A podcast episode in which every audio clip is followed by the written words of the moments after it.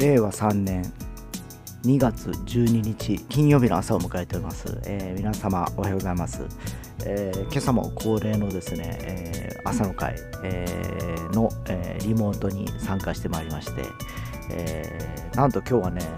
後半化粧の話になります。化粧っていうかあの、まあ、男性も女性も、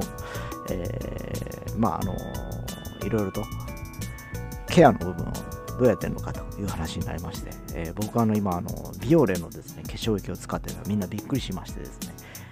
えー、それまではなんか DHC のジェル型のやつ使ってたんですけど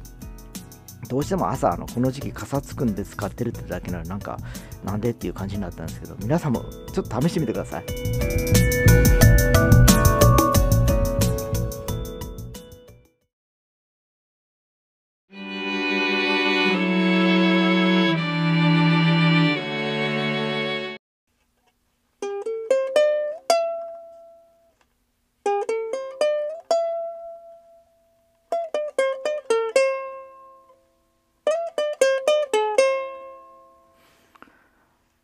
てな感じで、今日ちょっとまた久しぶりに今、ウクレレを手にしておりましてですね、えー、ソロ弾きっていうのをやってみました。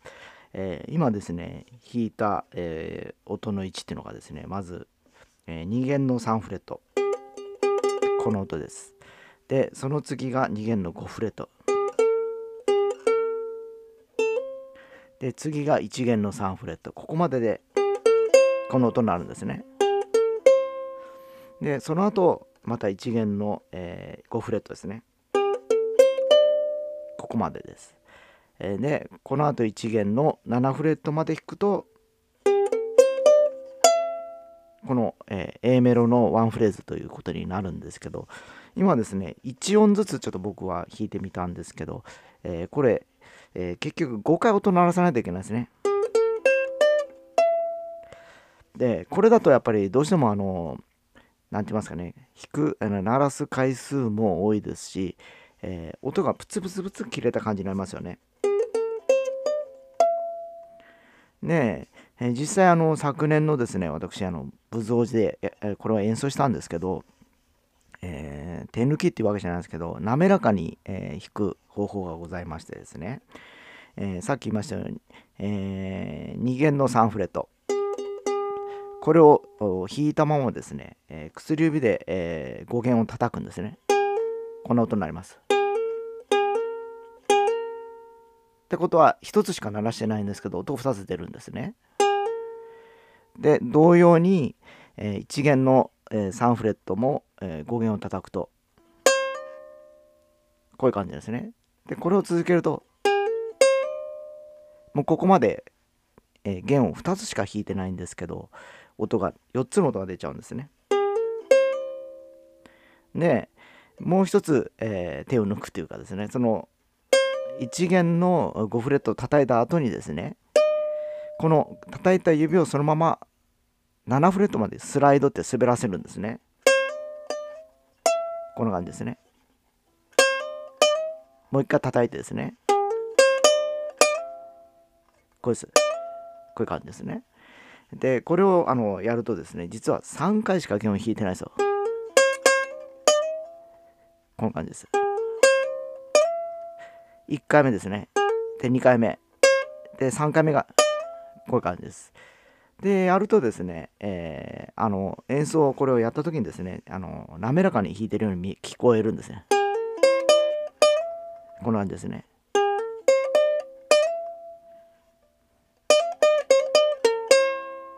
って感じですね。えー、まああのー、最初はですね慣れるまでこのハマリングっていうテクニックなんですけどねこう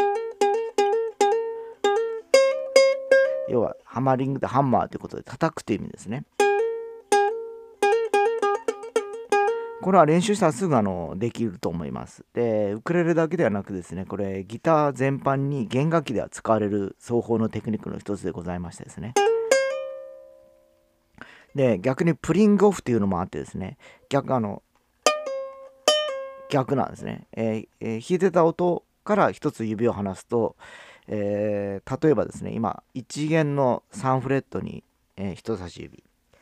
で、え、1弦の5フレットに、え、薬指を当ててます。え、1弦を今両方指2本で当ててるんですけど最初弾いた時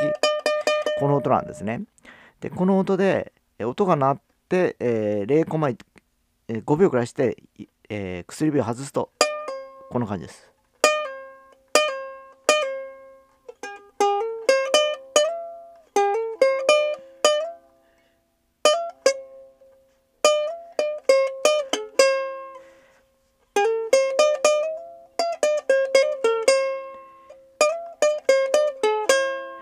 ここはあのシレットですね、今、ハマリングとプリングを、えー、こう併用しておりますですね。ハマリングオン、プリングオフという言い方をするんですけど、まあ、こういう弾き方があってですね、これを駆使するとですね、普通にあの、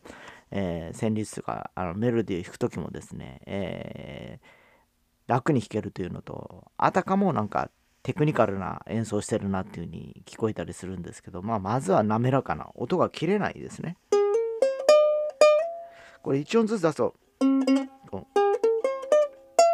プツプツ切れるんですよ。で、ここはあの、ね、あの、エレキギターでもそうですけど、やっぱり一番あの、弦ギター、弦楽器では、あの、えー、音のつながりというのは非常に大事になってまいりましてですね、ここの音をですね、うまく、えー、使うことによってですね、えー、いろいろとあのそのメロディーラインというかですねここの範囲で音が出るんだっていうのが分かってきますのでですね、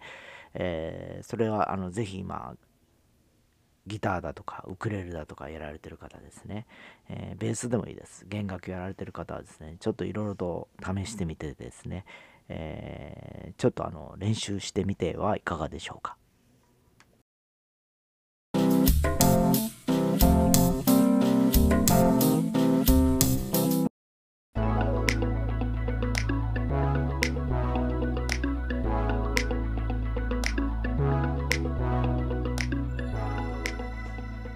はい、えー、最近ですね、えー、ウクレレ教室生徒さんの前で、えー、弾いてないこともあってかですね、えー、今日ちょっと久しぶりに、えー、音を取ってみたんですけどなかなか指がですね、えー、動きが鈍いというかですね、えー、全然弾けてない、えー、録音してしまった感じで申し訳ないなと思っております。えー、やっぱりあの時間があればですね、え、ちょっと少しでもちょっと練習をしておきたいなという感じです。えー、特にあの楽器っていうのはですね、もう1週間、えあるいはもう1ヶ月というふうに間を空けてしまうとですね、え最初にまた戻っちゃうんですね。えだから本当はですね、え普通あのピアノ教室にしかり、え楽器のいろんな教室っていうのは毎週1回、え受けて、え4回、週4回から5回ですね。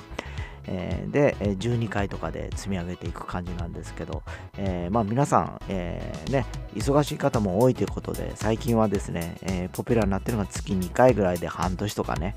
1年という教室が多いです。でまあ逆にあの続けたい人はですねそんなあの半年とか1年とかいう縛りはなくてうちの娘もそうだったんですけど結局、えー、週1行ってたベース教室はもう10年ぐらい行きましたからね。やっぱり本人が好きだからですね、えー、やめようという意欲よりも行きたいという気持ちが、えー、勝ってですねいろいろ次の曲を、えー、習得したいと、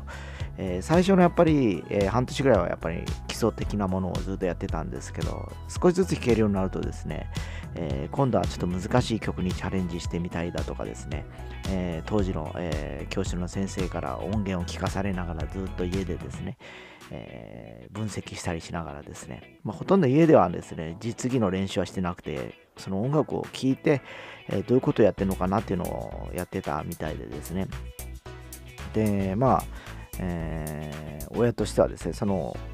おさらい会というかですね、発表会が月に、えー、1、2度あってましてですね、そこで初めて、えー、その練習の成果が見れるという感じだったんですけど、まあ、えー、本人が好きで始めてですね、えまあ10年ぐらいやって、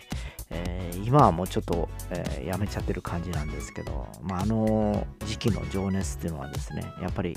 え何事にも変え難いものだったんではないかなという気がします。えまあ、音楽ってそういうものだったりするんでですね、えー、本当であればですね、えー、間を空けず練習をしていくのが一番よろしいのですね。皆様も一日ちょっとでいいからですね、今楽器やられてる方は、えー、何かワンフレーズでも練習されたらよろしいかと思っております。